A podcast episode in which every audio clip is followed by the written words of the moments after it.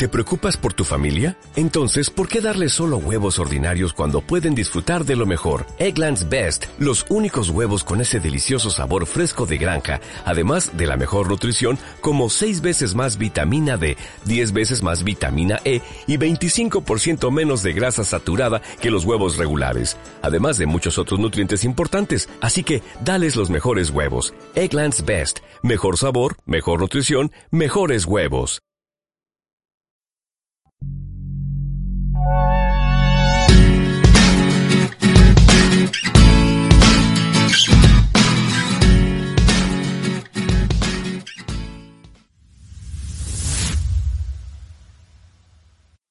Toc, toc. ¿Está alguien allí? Buah, pues claro que no está. Estoy yo sola en la habitación. Espero que no me visite ningún espíritu ni santo ni tan santo. Claro, soy Mercedes Pullman y alguna gente piensa que soy muy rara. Bueno, sí, puede ser que soy muy rara, la verdad. Pero bueno, mm, ¿qué se le va a hacer? Una que ha nacido así. En mi opinión, yo soy muy normalita, aunque a veces me salgo del tiesto. Pero ¿quién no lo hace? Hoy me gustaría aprender un poco más sobre psicofonías, parafonías o fenómenos de voz electrónica, que me da igual cómo se llamen. Pero hay un fenómeno que mucha gente afirma que existe y otra afirma que no. Se trata de los sonidos de origen electrónico que quedan registrados en distintos tipos de las grabadoras de audio, aunque los defensores de fenómenos paranormales afirman que es todo lo contrario y que son las voces del más allá. Muchas dudas al respecto. Espero que hoy se me aclara por lo menos alguna. Según los proponentes del fenómeno paranormal, dichos registros aparecen como voces masculinas, femeninas, juveniles, seniles o infantiles que anuncias contenidos significativos, presentando una morfología característica en cuanto a su timbre, tono, velocidad y modulación. Puede ser, o puede ser que no, no se sabe. A ver, demostrado como demostrado, no existe nada, desde el punto de vista científico. Seguramente os preguntaréis, pero bueno, a estas alturas, esta mujer todavía no tiene nada claro, o sea, no tiene su opinión propia. Pues sí, claro que la tengo. Pero este programa no se trata de abrir mi lado oscuro del corazón, es que va de otro tema. Muchos conocéis que el primer fenómeno ocurrió en el verano de 1959, cuando un ornitólogo y productor de televisión estonio Friedrich Hugerson, mientras grababa el canto de los pinzones en los bosques de Suecia, captó una voz de procedencia desconocida, que inmediatamente reconoció. El invisible comunicante decía, Friedel, ¿puedes escucharme? El sorprendido Hugerson supo de inmediato que aquello no era normal, pero fiel a un sano escepticismo, Dios, no os imagináis qué difícil es pronunciar la palabra escepticismo para un extranjero. No sabéis qué lío se hace con la C y la S. Bueno, sigo adelante, pues el hombre decidió probar al día siguiente, y el resultado fue el mismo. Resulta que era su madre fallecida años atrás la que le llamaba desde un plano desconocido. Bueno, aquí termino esta historia porque no me apetece seguir contándola. La cuestión que me interesa es, ¿qué es lo que está buscando el ser humano en las psicofonías? ¿Alguna respuesta? ¿Conexión con algo inexplicable? ¿O tal vez solo conocerse a sí mismo? Voy a intentar averiguarlo hablando con Fran Recio, investigador y divulgador que sabe mucho más sobre este tema.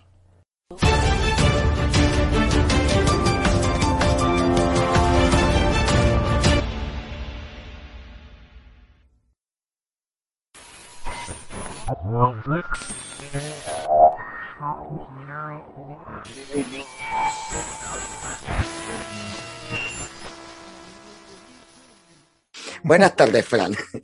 Te agradezco de todo corazón que has aceptado darme la entrevista y sobre todo para explicar qué son las psicofonías en el mundo. Pues gracias a ti, a vosotros, a tu audiencia y la verdad es que es un placer estar siempre contigo. Eh, nos conocimos pues verbalmente, podríamos decir, a través de aquella entrevista de, de, radio y la verdad, bueno, y a través de tu libro también. Sí, la verdad y que sí. bueno, la verdad es que es un placer y pues te agradezco a ti esta invitación. Mira, Fran, lo primero que quería saber, porque yo cada vez que oigo algo sobre psicofonía sale tu nombre. Entonces yo te considero pues como experto, realmente. Entonces yo lo que te quería preguntar es, ¿cuánto tiempo te estás dedicando al estudio de fenómenos anómalos? Es una pregunta complicada porque yo más que el tiempo indicaría que es la calidad, ¿no? El esfuerzo que, que dedicas a este, a este tema. Es cierto que llevo una serie de tiempo que está, he pasado a un segundo plano, podríamos decir, estado bastante apartado, pero siempre de alguna manera lo estoy haciendo. Lo que pasa es que el Internet no es fiel reflejo de aquello que tú estás haciendo, ¿no? Haces mucho más en tu, en este caso en mi laboratorio, en, en determinadas salidas y bueno, realmente dedico gran parte de, de ello porque, bueno, es mi pasión, no mi trabajo ni mi sustento, pero sí que es una de mis pasiones y bueno, pues cuantificarlo no te lo podría decir, pero sí que dedico mucho tiempo y más que pienso dedicar. ¿Y en años cuánto dura? ¿Cuándo empezaste a interesarse por eso? ¿Con 19? ¿Con 18? ¿Cuánto?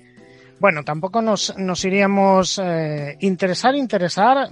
Yo siempre he dicho lo mismo. Me empecé a interesar cuando aquellos eh, programas míticos de televisión española de Jiménez del Oso, sí. aquel personaje que a veces nos daba más miedo por sus ojeras perpetuas que por lo que te comentaba, pero bueno, a partir de entonces yo ya sentía aquel, aquella especie de gusanillo, ¿no? Que, que, va dentro de ti que te dice, bueno, las clásicas preguntas que hay después de la muerte, eh, todo esto que la ciencia no nos explica, ¿no? Y a partir de aquí, pues me empiezo a interesar. El tema de las psicofonías es muy curioso porque yo trabajo en electrónica, mi trabajo ahora me dedico a la electrónica industrial, pero hace algún tiempo me dedicaba a lo que es la línea marrón, reparación de televisores, radios, etcétera.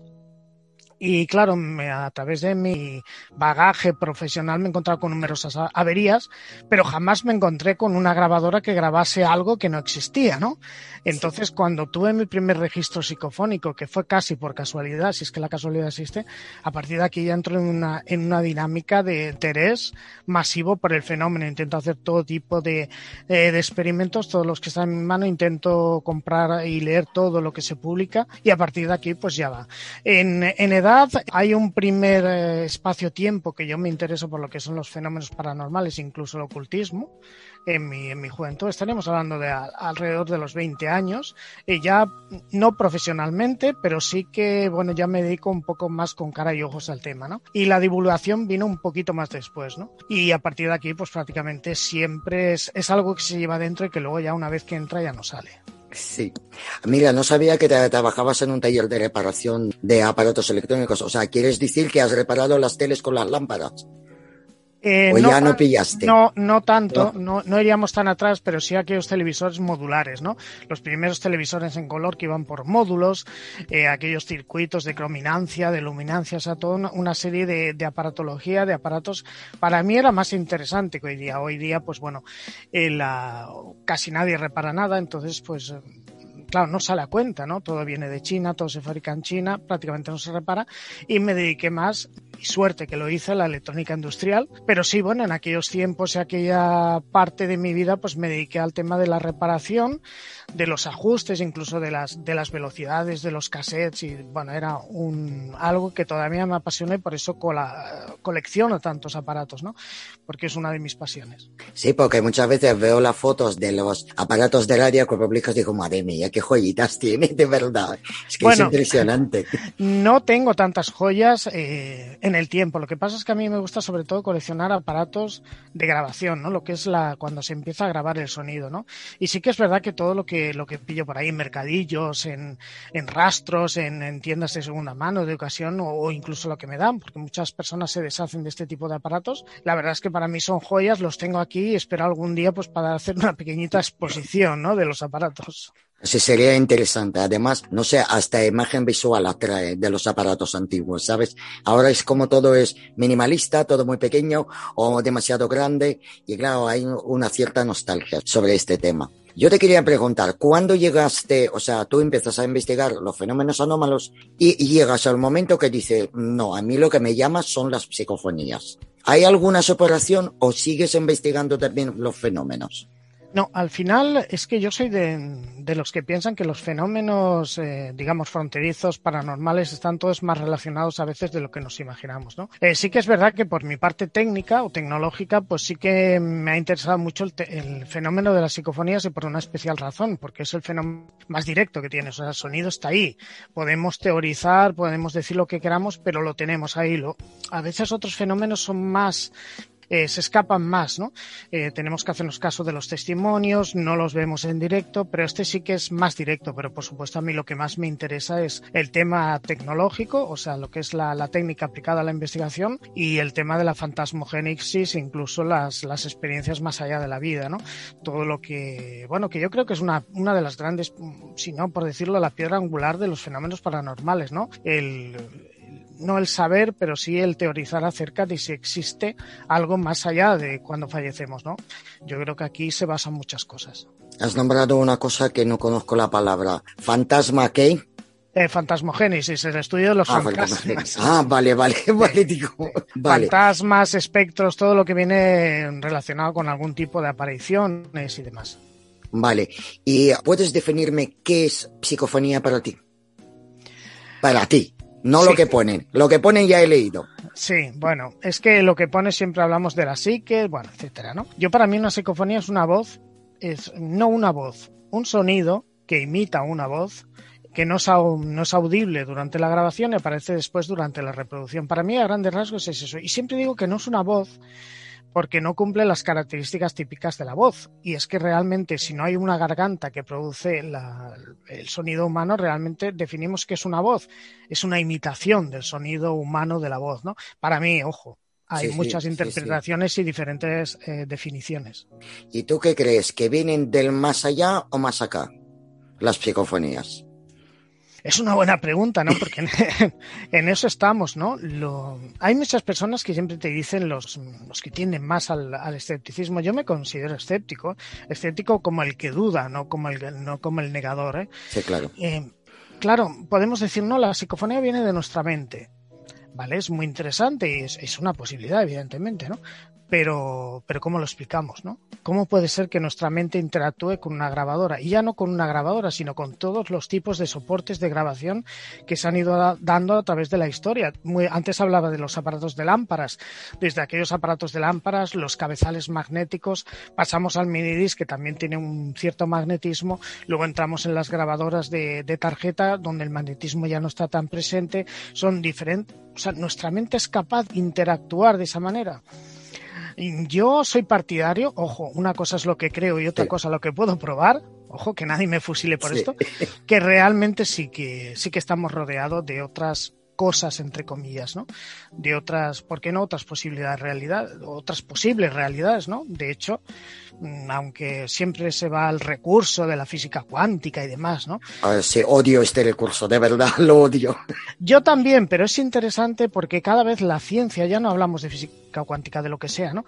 Cada vez la ciencia se está abriendo más, tanto a la... No, mm, en el momento en el que vivimos se, se habla muchísimo de ovni, eh, por parte de, de, personas de ciencia, ¿no? Con sus particulares sí, visiones de la vida extraterrestre, ¿no? Y yo creo que, que bueno, estamos en lo mismo. Entonces, eh, el tema, yo creo que, que al final, eh, si logramos que la ciencia se ponga en acción, al final nos, nos va a dar muchísimas sorpresas. Y sí creo que, que puede haber esas posibles eh, dimensiones donde que se sabe lo que, lo que exista o cómo puede interactuar con nosotros. Claro.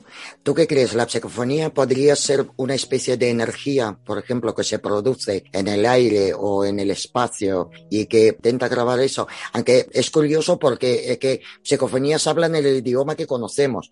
A veces no, supongo. Hmm. Pero realmente captamos la... Somos españoles, captamos español. Sí, sí. Eh, es, una de las grandes preguntas y me gusta mucho que me la hagas porque, claro, siempre tenemos tendencia a pensar lo mismo, ¿no? Es que si yo hablo castellano, ¿por qué me contestan en castellano? No siempre. Porque, por ejemplo, aquí en Cataluña, eh, en alguna ocasión he obtenido alguna en catalán, en alguna ocasión hemos obtenido alguna en inglés. Si hablamos de dimensiones, lo que tenemos que hablar es el efecto de comunicación, ¿no? Yo creo que hay un, una excesiva tendencia a humanizarlo todo. Si yo hablo en castellano, me contestan en castellano. Pero ¿cómo es ese ese mensaje, esa comunicación, ese diálogo con otra dimensión. Claro, estamos hablando de algo diferente. Lo que nosotros hacemos es, son ideas, son pensamientos. O sea, yo pienso en, en una comunicación, estoy pensando en el amor, por ejemplo, ¿no? Sí. Entonces es posible, ese amor me va a venir expresado en mi idioma porque es la forma que yo tengo de reconocerlo, ¿no? Es complicado, sé que es complicado comentarlo, pero también es lógico que nos contesten en nuestro propio idioma, porque si no el diálogo no se daría. Pero no siempre siempre, ¿eh? si nosotros mm, hacemos el experimento de intentar, en el caso de que dominemos más de un idioma, eh, hacer una psicofonía, veremos cómo también se expresa en otro idioma. Por lo tanto, es, es como si fuese una especie de lenguaje eh, universal mente-mente y mm, de alguna manera se decodifica en el idioma que nosotros pues podemos entender. Entenderlo. Claro, porque yo siempre he pensado, si vienen los extraterrestres, ¿cómo nos comunicaremos con ellos? Porque, o sea, o tienen que conocer nuestro idioma, o no lo sé, porque realmente digo que se aparecen, no sabemos ni dónde está su carro ni dónde está su espalda. O sea, puede parecer cualquier cosa. Y siempre tengo esa duda, ¿cómo nos comunicaremos con ellos? Porque realmente puede ser que la psicofonía sería un método, por ejemplo, de comunicarnos con otros seres. ¿Tú qué crees? Sí, de hecho, por ejemplo, ya que hablas del tema extraterrestre, me viene a la mente mi, gran amigo, a pesar de que ahora ya está pues muy enfermo, como es Luis José Grifol, contactado, que uno puede creer o no puede creer en sus mensajes, aquí no voy a entrar, pero sí que es verdad que él, por ejemplo, cuando intentaba conectar con los de arriba, como él decía, eh, no lo hacía pegando un grito al cielo, lo que hacía era de forma mental, ¿no? Decía, bueno, a ver si aparecéis por aquí, por esta parte, por la derecha, ¿no? Y lo que hacía era mentalmente. Yo creo que si, si nos pudiésemos comunicar, en el caso que nos podamos comunicar con esos seres eh, extraterrestres o inteligentes, eh, pienso que, que, tendría que ser de una forma mental y sería muy análogo a las psicofonías. O sea, sería una de yo envío un mensaje mental y ellos lo decodificarían en la manera que tengan de su lenguaje, de su forma de expresión y cualquiera que sea, ¿no? Para que de alguna manera sea inteligible. De todas maneras, yo con el fenómeno ovni, a pesar de que yo no soy ufólogo, sí. que, sí que es verdad que me interesa muchísimo cada vez más y, pienso, vuelvo a insistir en lo que antes te decía, tenemos una excesiva tendencia a humanizarlo todo. ¿Por qué no esas civilizaciones extraterrestres, y perdona que me salga del tema, no, no son totalmente diferentes a, nosotros? Quizás ni siquiera nos podamos comunicar. Tú lo decías muy bien antes. ¿Cómo nos comunicamos? Que a lo mejor ni podemos. A lo mejor están aquí, están deambulando lo que a nosotros nos parece un absurdo, realmente lo es, porque no hay ningún tipo de conexión. Ni ellos pueden interactuar con nosotros ni nosotros con ellos. No, no si es una posibilidad. ¿eh? Se trata de, de teoría y al final llegar a algún tipo de, conclusiones. De hecho, yo creo que hasta pues, no, no, hace falta que sean antropomorfos. O sea, pueden ser de otra forma, porque nosotros pensamos, como dices tú, humanizamos. Entonces tienen que tener piernas, brazos, aunque sean diferentes. Y es curioso como todos centramos en nosotros. Incluso, ¿por qué no pueden estar, eh, pueden formarse dentro de un espectro de luz, por ejemplo, no visible para el ojo humano, ¿no?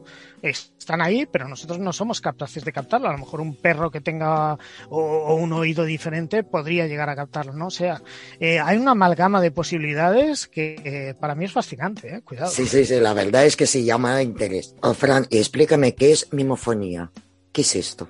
Bueno, mimofonía en sí sería, si, nos, si acuñamos lo que sería el término concreto, sería una voz que se escucha débil. Vamos. Pero mimofonía en el campo de, las, de la psicofonía se entiende como la voz que escuchamos de origen paranormal o desconocido, pero que sí que la escuchamos en el momento de grabación, pero no podemos darle un origen. No será la, la psicofonía, pero a la inversa, que sí la escuchamos y sí la registramos o no. Mm, y mira, cuando tú, por ejemplo, coges la grabación, ¿no? Y supongo que pues la mitad de la grabación o más está vacía. Sabemos que en la pantalla aparecen como especie de ondas que van oscilando y vemos en la pantalla. Cuando hay una psicofonía, ¿hay estas ondas o no hay nada? Sí, sí que las hay en el momento que nosotros nos aparece como grabación, en el momento que se transforma en audio, es una onda. Es una onda que puede diferir, evidentemente, de, la onda clásica del, del espectrograma en los que nosotros estamos hablando, pero sí, evidentemente sí, sí que aparece, sí. Ojo, eh, también, perdona, también se da la inversa. Psicofon porque a mí me ha dado solo en una ocasión, pero es, es, muy interesante también el fenómeno de escuchar estas voces de posible procedencia paranormal y no quedar registradas. Cuidado que el fenómeno a veces eh, se las trae, como yo digo.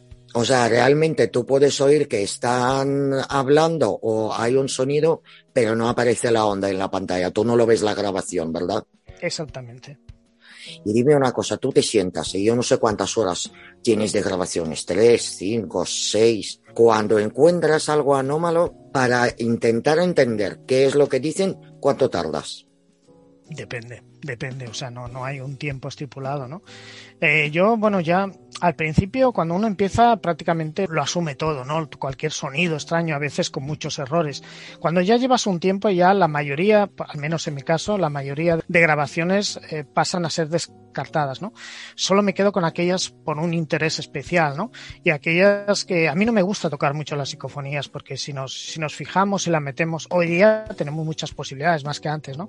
La metemos en un programa de audio, podemos estirarlas, podemos encogerlas, podemos cambiar frecuencias al final, casi podemos lograr que diga algo que ni siquiera estaba ahí. Entonces, cuidado, a mí me gusta coger la psicofonía y tocarla lo mínimo posible, amplificarla un poco, pero poca, poquita cosa más. Y que mm, a mí lo que me interesa es que las personas que lo escuchen, tanto si son de, que están vinculadas a los fenómenos paranormales, ¿no? Que entiendan que aquello es un mensaje, es una voz o una imitación de una voz, pero que está transmitiendo algo.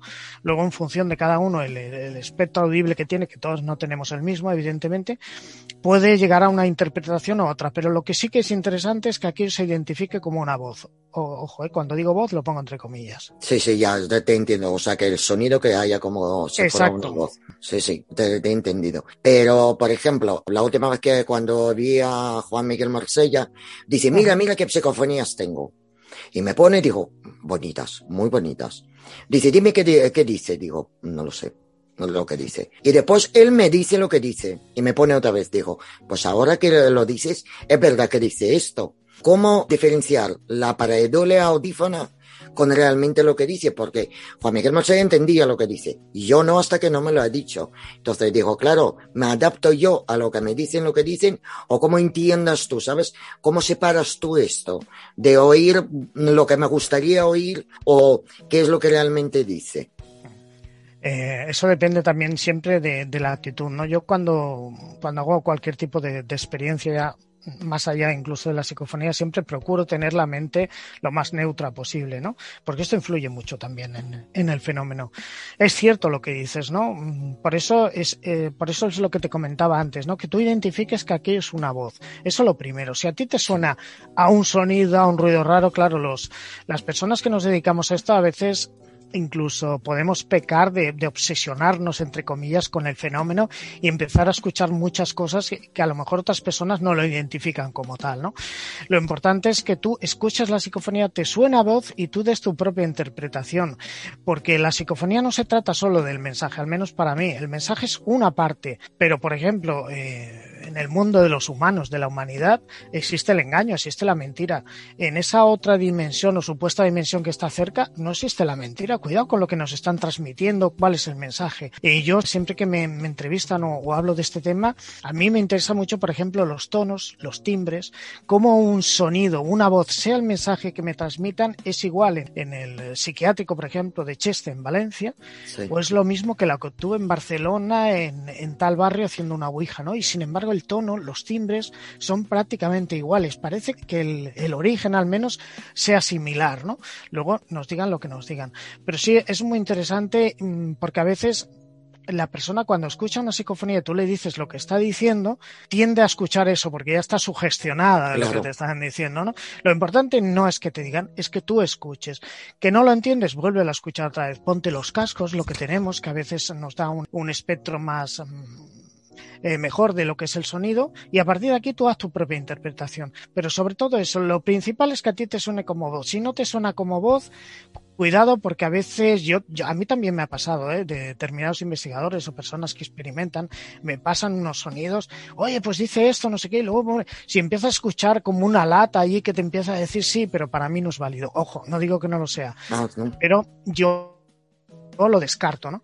Por eso siempre, siempre he dicho que yo no me considero un coleccionista de psicofonías. Seguramente cualquier chaval que sale esta no, bueno, esta noche, que sale por las noches a, intentar captar psicofonías, igual tiene más registros de los que tengo yo. A mí lo que me interesa es cuando un, un registro sale y, y, y, la gente pues le da aquel, aquel impulso de decir, cuidado, ¿esto qué es? ¿no? Parece que incluso tenemos a veces como ese sexto sentido, entre comillas también, de decir, bueno, esto, esto no procede de, de lo que es una garganta humana, ¿no? Pero sin embargo sí que lo interpretamos como una voz. Y, y, sí que es verdad, lo que tenemos siempre que evitar es sugestionar a la persona que nos está escuchando. Claro. ¿Y las voces cuáles son? ¿Más de hombres o de mujeres? Buena pregunta, porque yo digo, ¿realmente hay género en ese otro lado? De no lo sé. No lo sé. No lo sé. Hay, hay de todo. No, no, no podría cuantificar si hay más de hombres, de mujeres, no. no Entonces hay género. Entonces hay eh, mujeres y hombres. Interpretamos como género, incluso como niños. Interpretamos. Existen tonos y hay otros tonos, no, no, sé si te habrá sonado, que incluso los interpretan como si fuesen robots, tonos metálicos que no, no serían asociados ni a un hombre ni a una mujer, pero sí se interpretan como esas imitaciones de voces. Por eso tenemos una amalgama terrible, ¿no? Increíble de, de sonidos. Claro, por eso me sorprende cuando dices, no, es que yo tengo que oír una voz. Entonces, claro, es que, ¿cómo diferencias un sonido de una voz? la voz. La eh, práctica o cómo. La voz, no, no, no hace falta tampoco una excesiva práctica. La voz como la interpreto cuando yo escucho algo, si por ejemplo nosotros cogemos un aparato de sonido y movemos lo que es el, los agudos, los graves, interferimos en esa voz, pero seguimos escuchando una voz más aguda, más grave, eh, más pausada, más lenta, más deprisa. Siempre que nosotros interpretemos que aquí es una voz que nos está transmitiendo algún mensaje. Puede ser malo, puede ser bueno, guapo, feo, tu nombre, lo que sea. Pero en el momento que empezamos a escuchar cosas, sonidos, que al final tienes que enlazarlo, escucharlo muy bien, oh, esto es un sonido como a lata que parece que, que dice la A cuando realmente es un... Aquí es cuando ya tenemos que, como mínimo, ponerlo en cuarentena, ¿no? Como yo digo, ¿no? Fíjate, no sabía. ¿Y hay psicofonías largas o siempre son cortas? Yo generalmente las psicofonías, te digo, a través de mi experiencia, casi siempre han sido cortitas. Cortas. Pueden, ser más de una palabra, ¿eh? pero generalmente son cortas. Sí, sé que hay por ahí determinadas psicofonías que hablan de muchos minutos y tal. Yo te puedo hablar de, mi experiencia, yo no, no, voy a negar lo que otras personas hagan, pero sí que a través de mi experiencia normalmente las psicofonías suelen durar segundos en mi caso es cierto que en otro tipo de, sonidos, que ya no sé si llamarles psicofonías, que serían esta especie de imitaciones de sonidos que nos están dando y con los que hay que tener muchísimo cuidado, más todavía que con la psicofonía, eh, sí que a veces se extienden más en lo que es el tiempo, ¿no?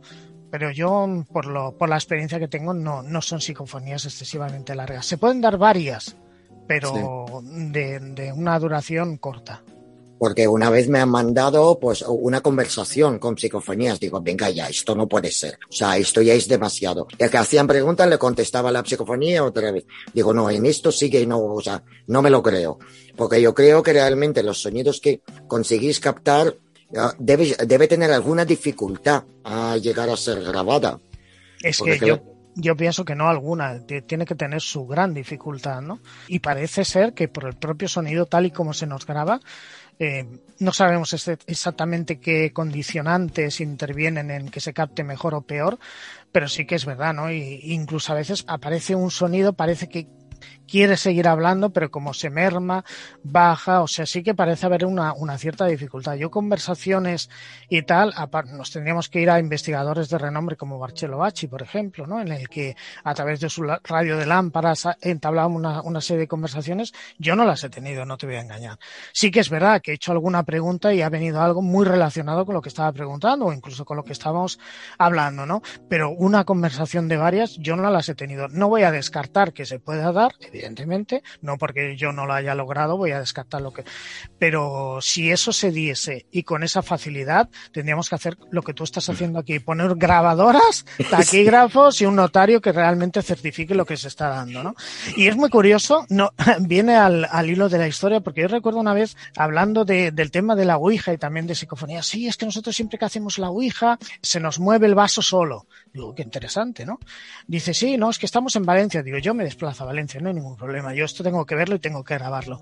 Pero te aseguro una cosa, nunca más volví a saber de, esta, de este grupo de investigación. ¿no? Entonces, no di fenómenos de movimientos de objetos se dan, por supuesto que sí, pero que sea algo tan común, hombre, yo sí que lo pongo entre comillas, ¿no? o entre paréntesis. Hay mucha duda ahí al respecto. Y explícame, por favor, por qué cuando vais a grabar psicofonías vais de noche. ¿Por qué no por el día? No, a ver, yo tengo psicofonías que están hechas a pleno día. ¿eh? ¿Sí? Eh, recuerdo algunas de la Musara, sí que era al atardecer. Eh, ¿Por qué la noche? Realmente la noche se, se, suele ir por una sencilla razón, porque tienes los, los sentidos más atentos en lo que estás haciendo.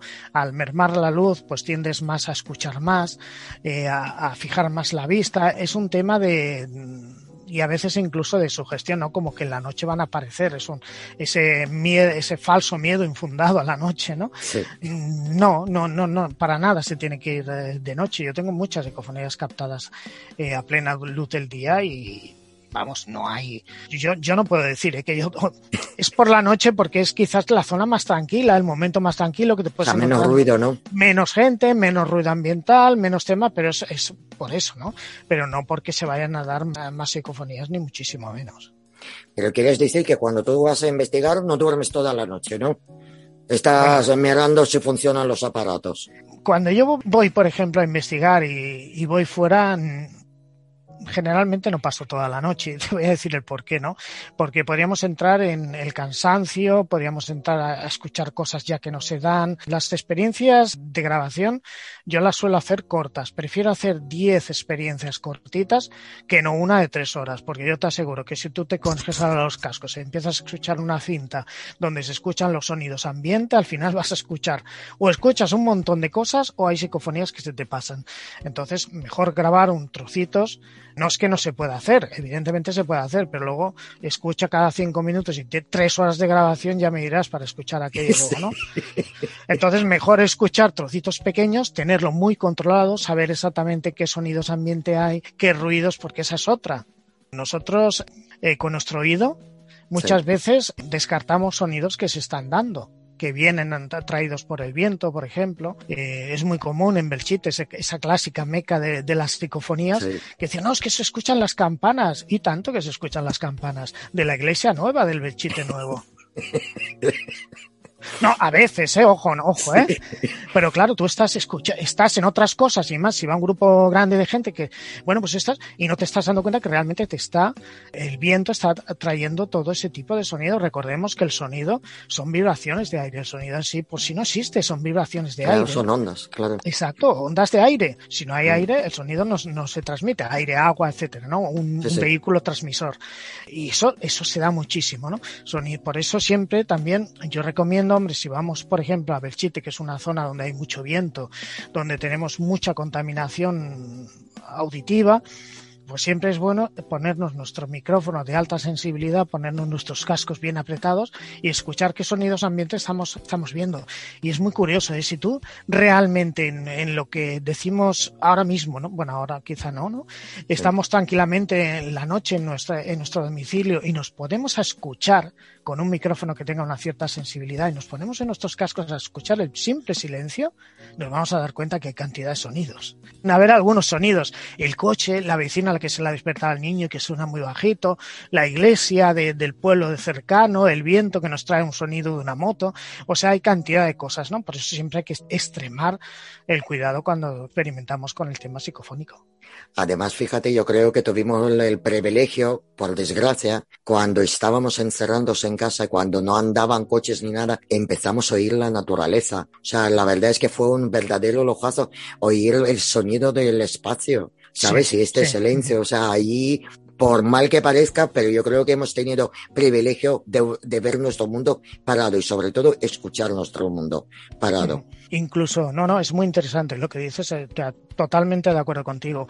Incluso escucharnos a nosotros mismos, estar más en paz con nosotros, encontrarnos a nosotros que vivimos en un mundo acelerado donde ni nos paramos a escuchar ni, ni siquiera los sonidos que tenemos alrededor, ¿no? Y sí, ¿no? Incluso el clásico hum, el sonido ese sí. que no sabemos. Sí. Y cuántas veces salía, ¿no? Porque bueno, como no teníamos nada que hacer, pues la gente se paraba a escuchar más, a ver cosas, recaíamos en, en muchísimas cosas que no habíamos caído en, en, en nuestra vida cotidiana normal, que vamos tan ajetreados, ¿no? Y sí, sí, ha sido todo, hasta lo más malo, trae sí. siempre algo bueno. Exacto. Sí, sí, sí. Y ahí lo tuvimos. Y Fran, ¿cómo limpias tú, por ejemplo, cuando tienes una grabación? ¿Cómo diferencias tú el sonido de fuera, sabes? Puede ser que yo que sé, que eso es lo que decías tú, que hay una oveja que bebe ahí por ahí y tú lo oyes. ¿Cómo sabes que no es la psicofonía? ¿Cómo limpias tú los sonidos de medio ambiente? ¿Cómo los diferencias?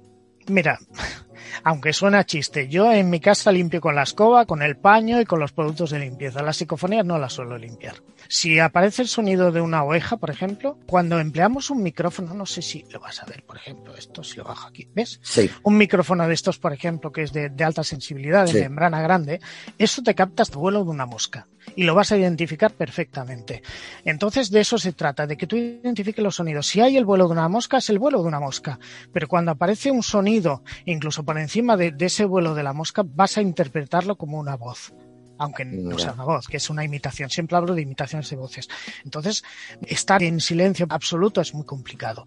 Es muy complicado. Pero en el momento que tú identificas esos sonidos de ambiente, a lo mejor pues algún riachuelo, que es algún toque de campanas, no pasa nada. A lo mejor ese mismo toque de campanas, esa misma voz de mi pregunta, que es muy común, aparece en la psicofonía justo detrás de, de esa voz que yo hago, ¿no? Que estás haciendo, ¿no? Pero aparece y lo identificas claramente. Ante la duda, sintiéndolo mucho, hay que descartarlo. O sea, no, no, no podemos, no podemos por salir en un programa de radio, salir en tu programa o en tu canal, enviar cosas que, que no sabemos ni lo que son. No. O sea, el error, el error, por supuesto que yo tendré psicofonías que a lo mejor no lo son y que me haya equivocado, ¿no? Pero no, no vale cualquier cosa por el hecho de, de acrecentar nuestro ego, de decir, no, mira, tengo 5.000 psicofonías aquí guardadas. No. Hay que tener, pues, un baremo y decir esto sí y esto no. ¿Cuántas tienes guardadas? Ay, no me preguntes el número porque no lo sé. Tengo algunas, pero ojo, ¿eh? yo también guardo mucho las psicofonías de compañeros. ¿eh? No me vale solo con mi trabajo. O sea, yo tengo que escuchar también lo que José Ignacio Carmona, muchos, eh, Carlos Gabriel, o sea, muchísima gente. Yo guardo sus registros porque me interesan mucho sus opiniones, me interesa mucho incluso llegar a, la, a compararlos con los míos. No me puedo quedar y decir, bueno, yo como soy el gran Fran Recio, que no lo soy, por supuesto. Lo eres, lo eres. Y lo que hago yo es lo mejor del mundo. No, o sea, yo tengo que, que ver esas experiencias, ir a, esos congresos, ver qué es lo que me están diciendo y a través de, de unas cosas y otras voy elaborando mi propio trabajo y mis propias teorías o sí, o te- teorías, ¿no? Y luego pues voy trabajando, pero evidentemente es importante la colaboración y tener en cuenta todo lo que otras personas nos están diciendo. Y aquí una cosa que es muy importante, al menos para mí. Yo me olvido de si la persona me cae mejor o me cae peor. Yo lo que me interesa es el trabajo que está haciendo. Yo tengo libros y he leído libros de personas que incluso me llegan a caer mal, pero es igual, porque están haciendo dentro del misterio un trabajo que a mí me interesa. Y como tal, es lo que a mí me gusta y puedo juzgar su trabajo. A mí la, inter- la persona que sea como sea, que esté con quien esté, o sea, eso a mí no, no me interesa. Y desgraciadamente en este mundo de misterio hay mucho de esto. Sí, hay mucho de esto, sí, tienes razón. De hecho, tú dices que tus compañeros que hacen las mismas investigaciones comparten contigo el mundo de misterio, es imposible. O sea, nadie te comparte nada. O sea, No. tú lo preguntas y nunca tienen nada y después tienen todo.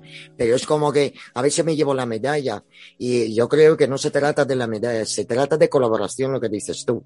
Porque sería maravilloso si colaborásemos todos. Sería maravilloso. Llegaríamos muy lejos. Lo que pasa es que, claro, eh, donde está el, el, ser humano es complicado porque tenemos nuestro ego ahí muy presente, ¿no? Y entonces queremos ser los, los number one en todo, ¿no? Por eso yo me dedico a mi trabajo y aparte me dedico a esto porque me gusta, ¿no? Sí que es cierto que a veces te llevas decepciones muy grandes, ¿no? Como un trabajo tuyo aparece en algún sitio. Claro, lo que no puedes hacer es estar eh, registrando todo lo que tú haces. Yo tengo algunos sonidos que son míos, están registrados. Y si alguien los usa sin mi permiso, cuidado, porque tenemos, yeah. podemos. Pero claro, no lo tengo todo registrado, ni todas mis fotografías, ni nada. Y además, si alguien quiere coger un material mío, lo puede hacer. Eh, en algún programa de radio, pues, oye, ¿puedo usar estas? Por supuesto que la puedes usar. Oye, pues esta psicofonía la tuvo Fran Red y tal. Pues perfecto. Si de eso se trata, de compartir las cosas, lo que pasa es que, bueno, dentro de esto hay mucho pillaje, hay mucho de...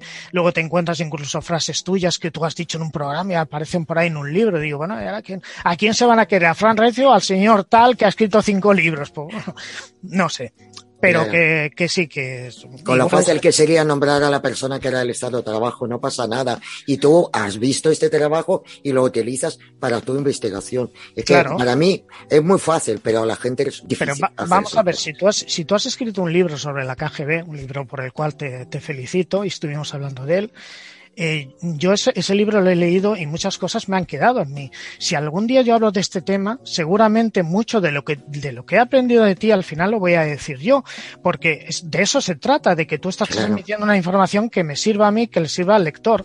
Y al final, pues entre todo lo que tú has leído, no es que te esté copiando ni plagiando, al final son esos datos que quedan. Ojo, si tú citas algo expresamente, bueno, pues tengo que decir Mercedes Pullman, autora de tal libro, editorial, etcétera, ¿no? Pero sí que sería bonito, aunque suene pues un poco desgraciadamente utopía, ¿no? No sé. Sí, la verdad es que sí. Y una preguntita, otro día, no sé cuándo, lo vi que has publicado una foto de un magnetofón de cinta, de esas marrones, uh -huh. y has comentado que las grabadoras analógicas graban mejor las electrónicas. ¿Tú qué crees por qué? Bueno, no, no es que graben eh, mejor ni peor, se trata de la experiencia, ¿no? Yo es que soy un romántico y, un, y estoy un poco a la antigua, ¿no? Entonces a mí los magnetófonos de bobina abierta para mí son, son maravillas, yo, yo los colecciono, ¿no? Como antes hemos comentado. Lo que pasa es que hay, hay una falsa creencia, ¿no? O cuando usamos un magnetófono de estos de, de bobina abierta, cuidado, o sea, la calidad que tienen estos aparatos es muy grande. Estamos acostumbrados al a escuchar ese sonido de fondo de las clásicas grabadoras de cassette, pero cuidado que estamos hablando de una cosa y de otra, o sea, lo que es alta fidelidad de antes tienen mucha calidad y bueno, son aparatos que estaban menos blindados también contra las interferencias, ¿no? Entonces es sí. posible que lleguen a captar más, es una teoría, ¿eh? Los aparatos de hoy pues tienen menos magnetismo, están fabricados de otra manera, pero es el mayor problema, por ejemplo, con el que yo y otros investigadores nos enfrentamos y es que cómo puede ser que tecnologías, aparatos tan diferentes captemos el sonido, ¿no? Y no hay una relación directa tampoco entre calidad de psicofonía y aparato de grabación. Yo recuerdo que aquella primera grabación que te estaba comentando, que comentamos, sí. la primera que yo obtuve, la obtuve en, una, en un cassette de estos pequeñitos de cinta y la calidad era muy buena de la psicofonía. Entonces, claro, te quedas y a veces usas aparatos de estos digitales con una frecuencia de muestreo de 96K o de 128 y te das cuenta, o incluso más, o 320, calidad CD o incluso DVD, y captas unos sonidos más extraños, ¿no? Aquí entra en juego el bajo qué condiciones afectan a la grabación. ¿Solo lo que es el aparato, la tecnología del aparato o afecta también, por ejemplo, la propia sensibilidad de la persona, la propia predisposición, la in intencionalidad? Entramos en toda una serie de factores que pueden influir, que realmente es para decirse volverse uno medio loco, ¿eh? A veces, pero es apasionante. Pero, Frank, cuando, por ejemplo, tienes varios eh, equipos de grabación, ¿no? Analógico. Oye, por cierto, analógico lleva pilas. Depende, hay con hay el analógico no tiene nada. Sí, por supuesto. Sí, ah, porque digo, porque yo tenía en mi juventud ahí en Rusia y claro, no me acuerdo que llevase pilas, digo, porque ¿cómo lo llevas? Claro, sin pilas. No, el- yo tengo un magnetófono, bueno, aquí no lo tengo, pero tengo uno y es, es funcional totalmente con pilas, o sea, pilas, batería, red, lo que quieras, eso. Y si no te llevas una batería de coche con un adaptador y lo y puedes conectar lo que te haga falta. Y si no un generador, que alguna vez también lo hemos hecho. Ah, también con generador, vale. Es que tenéis que llevar una furgoneta para grabar. Y eh, cuando, por ejemplo, tú pones varios aparatos, cuando aparece psicofonía, ¿aparece solo en uno o aparece en varios? Eso es otro rompedero de cabezas porque hay de todo. A veces aparecen en varios. Yo recuerdo una de la grabación para un documental que estábamos haciendo, para una fue en, Corbera de Ebre, en las uh, trincheras de la, de la Guerra Civil, donde estaban los puestos de transmisiones, donde habían estado en su día los puestos de transmisiones. Estábamos grabando, haciendo unas experiencias, la cámara de vídeo nos estaba grabando, nos, yo pues con mi magnetofón, otras grabadoras digitales, no captamos nada. Y en la cámara que nos estaba grabando digital de vídeo aparece la psicofonía.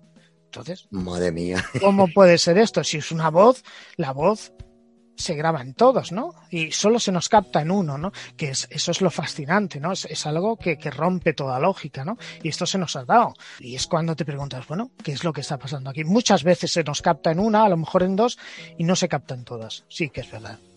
Fíjate qué cosa. Dime una cosa, ¿hay alguna investigación que todavía cuando te recuerdas o una psicofonía se te ponen pelos de punta o te da como escalofríos y dices, pues allí sí pasé mal? Mira, una de las psicofonías que más me ha impresionado, quizás por el mensaje que me transmitía por las propias circunstancias, la capté justamente donde estás viendo ahora. Eh, bueno, con otro aparato, era con, con una tablet, con un adaptador de micrófono, que es el micrófono que te he enseñado antes, y era muy curioso porque estuve haciendo una experiencia, lo que antes comentábamos, pasas muchas horas grabando y no obtienes absolutamente nada. Eso es el, eso pasa, ¿no? Y, y más de lo habitual, ¿no? Y bueno, pues estaba grabando, no había obtenido ningún registro, absolutamente ninguno, y en ese momento me vino a la cabeza un, voy a obviar su nombre por eh, una persona, un, un, amigo que se suicidó en su día y me vino a la mente y me acordé de él. Digo, oye, que sepas que, que te echamos de menos, ¿no? Y aparece una psicofonía bastante y que yo creo interpretar y alguna persona que la ha escuchado también y yo a vosotros, ¿no? Es curiosísimo, claro, se te hiela la sangre porque está alguien es algo que te da un extraño sabor agridulce, ¿no? Eh, agrio porque, bueno, estamos hablando de un suicidio, algo muy trágico, ¿no? Y dulce porque, bueno, hay una, una especie de comunicación, como si realmente existiese ese más allá, ¿no? Es algo que, bueno, que yo siempre que lo recuerdo se me pone la piel de gallina porque, bueno, son, son situaciones que, y no se trata de, de mostrarlas a la gente ni intentar convencer de, de nada a nadie, pero es, es tú lo estás eh, grabando aquí, lo, se te está dando y, claro, es irremediablemente te surgen infinidad de preguntas, ¿no? Acerca desde el origen, desde qué pasa cuando fallecemos, o sea, es uno de los registros que yo con más cariño guardo, ¿no? Fíjate. Y, por ejemplo, el primer investigador que grabó la primera psicofonía, ¿cómo se llama? Fegolson, yo creo, ¿no? Bueno, Friedrich no. Fegolson, el, o, Friedrich eh, Jürgenson, sí. Fegolson, este, este, que no me sale su nombre. Él oyó la voz de su madre. Entonces, claro, cuando lo grabó uh, en, en un bosque de Suecia. Entonces, yo no lo sé. ¿Pueden comunicarse a través de psicofonías? ¿Alguien cercano a nosotros? como por ejemplo acabas de contar lo de tu amigo, uh -huh. es como si fuera, ¿sabes?, una contestación. Sí, bueno, con el tema de Jurgenson hay diferentes versiones, ¿no? Pero bueno, tampoco, tampoco es la primera psicofonía. O sea, psicofonía, podríamos hablar de la, de la historia oficial de la psicofonía, ¿no? Psicofonías y registros se han dado muchísimo antes, ¿no? Eh, sí que es cierto que, bueno, ahí estamos y esa es la teoría de que realmente se puede establecer una cierta comunicación. Jurgenson en este caso identificaría esas voces con la, con la voz de su, de su madre fallecida, ¿no? Sin embargo, claro, la voz que yo escuché la identificaría con aquella persona que yo conocía. Para mí es demasiado porque la calidad no me es suficiente como para interpretarlo. Sí el mensaje, sí la situación, sí el momento, sí la predisposición, pero no exactamente la voz. Claro, necesitaríamos programas informáticos bastante potentes o interesantes para realmente poder comprobar que esa voz tiene los parámetros y tal. Porque también el mundo de las psicofonías es exactamente igual que hay, hay mucho mito también. Decimos, bueno, es que se han captado muchas psicofonías eh, sin micrófonos, se han identificado estas voces, se han hecho estudios y tal, pero esos estudios al final nunca aparecen. Esas psicofonías sin micrófono al final acaban siendo ruidos. No digo que no las haya, ¿eh? Sí. pero no hay a lo mejor tanto como se está diciendo, ni eso, porque realmente es escuchar los parámetros sonados de una persona necesitas un programa informático interesante como mínimo. Entonces, eh, bueno, tú lo identificas, tú crees que, que es aquello, pero yo digo, la, la, certeza tampoco la podemos tener al 100%. Claro. Y, por ejemplo, si tú podrías preguntar a eh, el ente este o la energía esta o lo que o lo que se conecta o que se graba en la cinta, ¿qué preguntarías? Sí, a mí, bueno, he llegado a preguntar eh, de todo, ¿no? Lo que pasa es que el, el, fenómeno es muy interesante, permite la expresión puñetero, porque me, sí. me sale ella, porque tú puedes estar haciendo miles de preguntas, decenas de preguntas y contestarte lo que menos te espere. Yo recuerdo que la primera psicofonía, bueno, estábamos haciendo un tablero de Ouija y tal, y, y estábamos pues haciendo numerosas preguntas y tal, y bueno, ahí se suponía que se estaba manifestando la, la entidad o supuesta entidad de un niño, y yo ya harto de preguntar cosas, se me ocurre preguntar tan sencillo, eh, ¿eres bueno o eres malo? A un niño, ¿no? Que se pregunta, sí. ¿tú eres bueno o eres malo? Yo recuerdo que el tablero Ouija nos decía, eh, soy bueno, ¿no? Y en la psicofonía se escucha, además es muy interesante porque es que es la voz, lo que antes preguntaba si eran hombres, mujeres o niños, sí. hay, hay psicofonías que es que es la voz, ¿no? Y lo, se interpreta como un niño y decía lo contrario, decía malo. Es, Ahí va. Claro, te quedas yo digo, pero vamos a ver, esto, esto que es nuestra voz en un sótano ya a las 4 de la mañana y justamente estás preguntando, ¿eres bueno o eres malo? Y aparece una psicofonía que todo el mundo interpreta como malo, porque sí. además es bastante clara, al final, pues como mínimo, te queda esa pregunta. ¿no? Entonces sí pueden engañar o por lo menos confundir. Porque yo en la Ouija te pongo que soy bueno, pero me oyes malo. Pero es que a lo mejor está, estamos hablando de fenómenos diferentes, porque quizás el origen de la psicofonía no tenía nada que ver con el origen de la psicofonía, igual no, el origen de la Ouija, perdón, la, quizás la, la Ouija la estábamos llevando entre las mentes o estaba plasmándose lo que una persona en ese momento estaba pensando y sí que en realidad se había abierto puerta con lo que sea que nos abrió la comunicación con esa psicofonía, ¿no? Siempre que hacemos un fenómeno o experimentamos algún tipo de fenómeno paranormal, cuidado porque podemos tener otros fenómenos, otros daños, ¿no? Como se dice, colaterales, ¿no? Y eso, eso es lo interesante también del, del tema. Bueno, y una pregunta del millón. ¿Piensas sacar algún libro para que conozcamos más tu trabajo? Quiero, quiero hacerlo, ¿no? No sé si alguien lo publicará, no sé, pero sí que me sería interesante hacer algún trabajo porque, bueno, es que además es interesante porque lo que yo opino, pienso que hay más personas que lo opinan, ¿no? ¿Por qué no leer a este? Fran Recio, uy, a mí me cae fatal, pero bueno, a lo mejor su bueno. trabajo me puede aportar algo, ¿no? Y sí que es interesante porque yo como tú sabes y muchos saben, soy muy aficionado a leer libros, sí, me encantan. Mucho, sí. Y leo prácticamente de todo y las experiencias de, de, la, de, las personas a mí me enriquecen y siempre pues esos puntos de vista, aunque sean diferentes, aunque yo no esté de acuerdo, siempre enriquecen y siempre es positivo. Me gustaría sacarlo, a ver si entre este año y el que viene podemos hacer algo. Ojalá, porque sería muy bueno. Porque bueno, yo creo no, que podrías explicarnos muchas cosas y podrías contar pues historias que verdaderamente son merecidas de conocerlos. Yo creo que sí. Mira, estamos llegando al final de nuestra entrevista y la última pregunta que te quería hacer, si fueras una psicofonía, ¿qué dirías a la humanidad? Si yo fuese una psicofonía, ¿qué No, diría? si fueras una psicofonía. O sea, y si sabes fuese... que tiene que ser corta. ¿Qué dirías para que, no sé, pues igual te sorprende, pero yo, viendo la humanidad que somos, permanecería en silencio.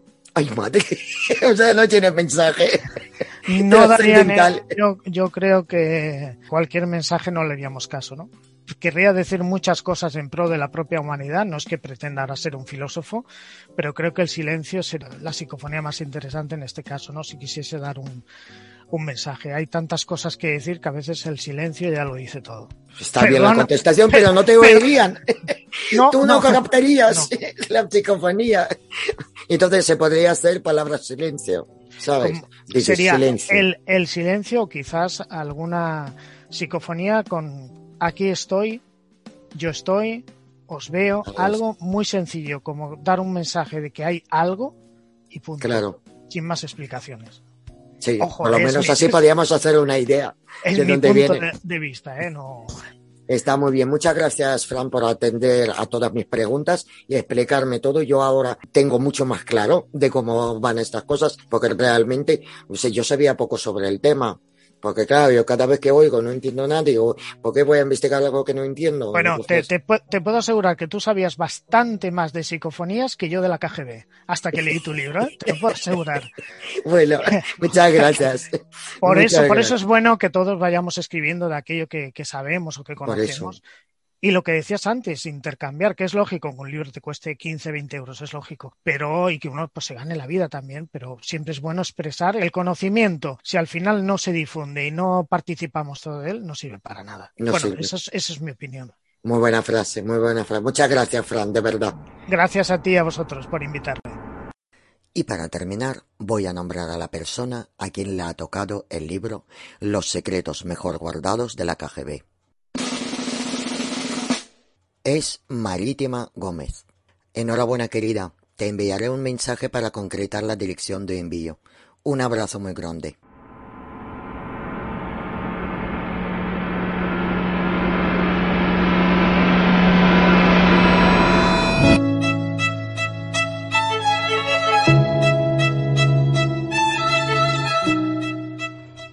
¿Qué creéis? ¿En qué consiste la magia de comunicación? ¿En saber expresarnos? Pues no, hacedme caso.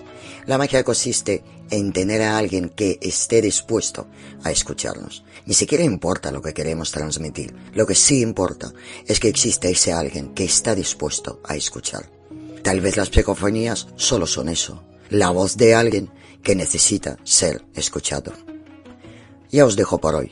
Ah, y hacedme un favor, intentad ser felices.